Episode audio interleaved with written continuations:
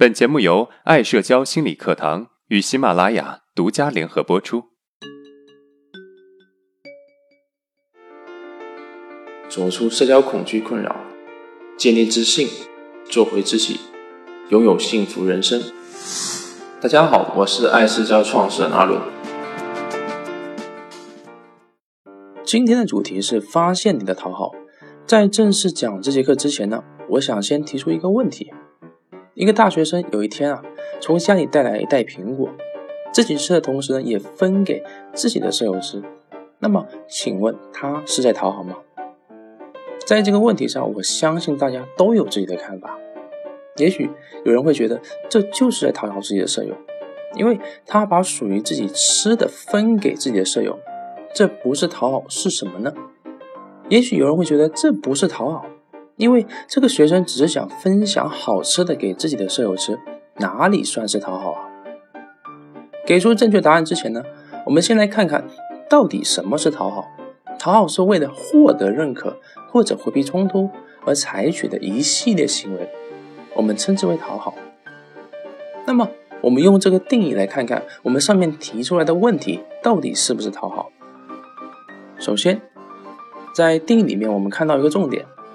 那就是讨好是为了获得认可，而这个同学把这个苹果给了舍友，但是呢，可能这个同学啊，并没有想要获得同学的认可，也许他只是单纯的想要给舍友苹果，对他们好呢。那么这个也算不上是一种讨好。如果这个同学出于要获得认可的目的而给了这个苹果，那么这才算是讨好。其次啊。在定里面还有另外一个重点，那就是讨好是为了回避冲突。这里的回避冲突指的是为了避免别人攻击自己或者远离自己而采取妥协、委曲求全的方式去做自己不愿意做的事情。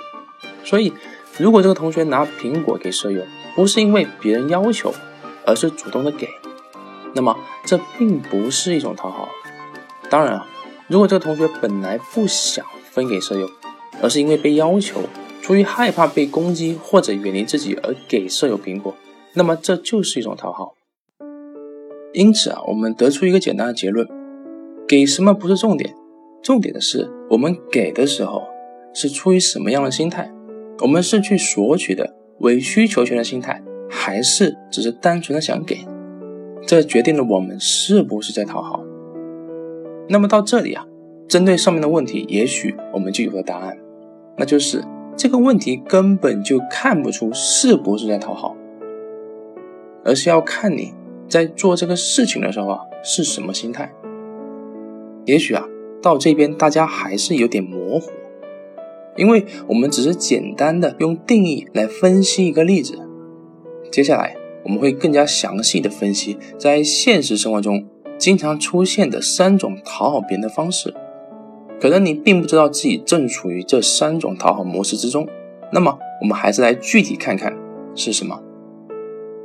第一，做自己觉得对别人好的事情，你期望能够得到别人的好感。用这种方式去讨好别人，主要是希望对别人好，别人能够以自己期望的方式来对自己好，但是往往都会受到别人的伤害，因为别人并不知道你需要的是什么。当我们在讨好别人的时候，我们会下意识的觉得别人会按照自己期望的来对待自己，但是这个只是自己下意识的想法，也就是自己并没有察觉到。这种讨好别人的方式有一个陷阱，那就是当我们对别人好的时候，别人如果能够按照自己希望的好来对待自己，那么我们就会被满足，觉得自己是好的。但是。世界上不存在这么一个人，所以讨好者往往得不到他要的反馈，所以就会更加拼命的讨好，陷入负面循环之中。小的时候，妈妈让我们考九十分，当我们去讨好父母考到九十分的时候，发现父母并没有表扬自己，所以就更加拼命的讨好。但是问题是啊，在很多父母眼里，孩子就算考满分也不能够表扬。因为会骄傲，但是我们会觉得我是一个不够好的人。第二，为了避免关系受影响，去做一些为难自己的事情。我们很多时候很容易为难自己，成全他人，其实就是担心别人不喜欢自己，远离自己罢了。但是啊，往往我们越去为难自己，别人就越是视而不见，最终啊，容易变成理所当然，导致关系的破裂。曾经我就是这么一个人，刚出来实习的时候啊，每个月工资不多，但是有一个舍友一直找我借钱，他借的钱不是一次两次。而是每个月都找你借钱，而且不是小钱，最最重要的是总是不准时还钱，好几次把我逼迫到差点吃不上饭。最后我跟他闹翻了。其实我就是为了关系不受影响。第三，错误的认为自己就应该为别人的情绪负责，否则就会觉得对不起别人。这种类型的人就是典型的边界不清晰。会下意识的觉得别人的冲突就是自己的冲突，自己应该为别人的情绪负责，他无法袖手旁观，在外界看来一直都是一个好人，合适了。但是啊，对于他来说，实际上是不得不去替别人的情绪负责，因为潜意识里面他会自恋的以为是自己引起了别人的冲突，这一切都是自己的错。记得有一个学员写了一篇日记，说道：有一次他们部门在开会，会议过程中，A 同事跟 B 同事因为对部门销售方案有不同的看法起了冲突。这个时候，这个学员产生了一个感觉，觉得很尴尬，忍不住替双方说话，一下子说 A 同事说的很有道理，一会儿又说 B 同事有想法，在说的过程中也是充满了焦虑，把自己折腾的很累，最后。还被 A 同事说了一句：“你没有其他的想法，就先别插嘴。”这让他很受伤。以上三点就是我们常见的三种讨好方式。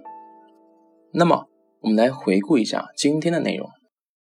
第一，为了获得认可或者回避冲突而采取的一系列行为，我们称之为讨好。第二，讨好不在于我们给了别人什么，而在于我们做这件事情时的心态。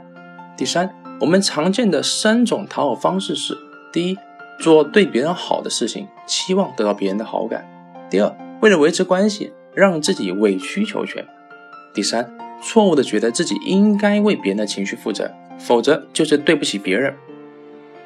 如果我们的内容对你有帮助，欢迎订阅我们的专辑，也欢迎把我们的专辑分享给有需要的朋友。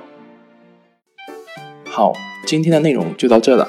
如果你有任何的疑问和想法，欢迎在音频的下面评论互动，我会挑选有代表性的问题进行回答。